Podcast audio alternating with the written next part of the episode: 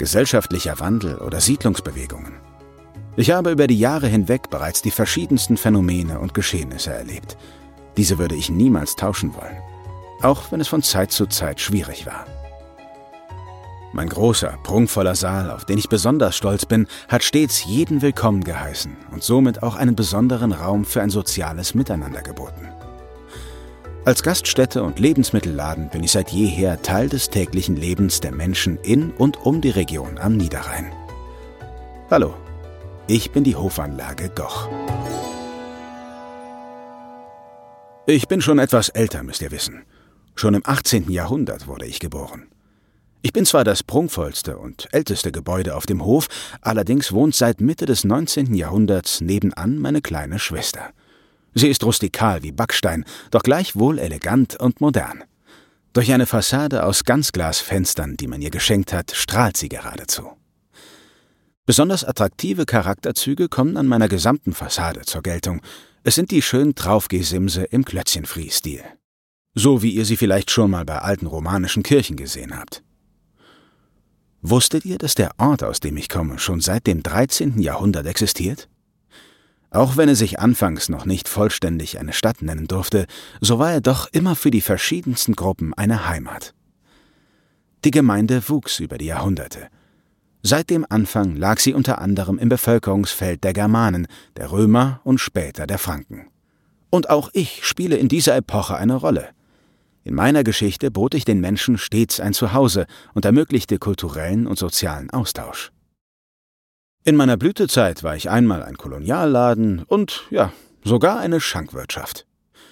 Für Familien und ihre Feiern, Geburtstage und Zusammenkünfte jeglicher Art bin ich stets ein fest etablierter Ort in der Gemeinde gewesen. Und sogar für die Dorffeste meiner entfernten Nachbarn schuf ich Räume für das Beisammensein und den Austausch. Mein Freund Fritz, Ihr kennt ihn wahrscheinlich unter dem Namen Friedrich II. von Preußen, war mir stets ein treuer Begleiter. Zusammen erschufen wir im Jahr 1741 einen Ort für evangelische Glaubensflüchtlinge. Sie kamen aus dem Pfälzer Hunsrück und waren eigentlich auf dem Weg nach Amerika, jedoch ließen sie sich bei mir am Niederrhein nieder. Da die Region, aus der ich komme, weitestgehend katholisch geprägt war, bevorzugten sie es jedoch vorwiegend, unter sich zu bleiben, wie das früher zwischen den verschiedenen Glaubensrichtungen wohl normalerweise gängig gewesen ist. Ich bin wirklich stolz darauf, dass ich und mein Umfeld es geschafft haben, für sie ein sicheres Zuhause zu schaffen. Mit diesen Menschen ist die Gemeinschaft gewachsen. Es gab mehr und mehr landwirtschaftliche Zusammenschlüsse, die neben der Verarbeitung von Leder und Eisenwaren den Hauptbestandteil der Wirtschaft ausmachten. So erklärt sich auch heute meine Lage, denn um mich herum gibt es viele Ackerflächen. Ein kleines Stück Wald, und das ist gar nicht fern von mir, wunderbar umgeben von grünen Wiesen. Ich beobachte es gerne melancholisch und stelle mir dann vor, wie es dort am Anfang der Geschichte wohl ausgesehen hat. Grüne Wiesen, gefüllt von wilden Blumen? Oder vielleicht gab es dort einen kleinen Hügel, auf dem sich im Morgengrauen zwei Rehkieze begegnet sind? Entschuldigung, ich schweife ab. Aber ich möchte darauf aufmerksam machen, dass ich eben nicht nur ein Gebäude bin. Ich habe vieles gesehen in meinem Leben und manchmal, manchmal kann ich mir die Melancholie einfach nicht verkneifen. Nicht alles, was ich erlebt habe, war schön. Vor ein paar Jahren habe ich einen Teil von mir durch einen Brand verloren. An diesen Moment denke ich nicht gerne zurück, doch zugleich muss ich es so oft tun.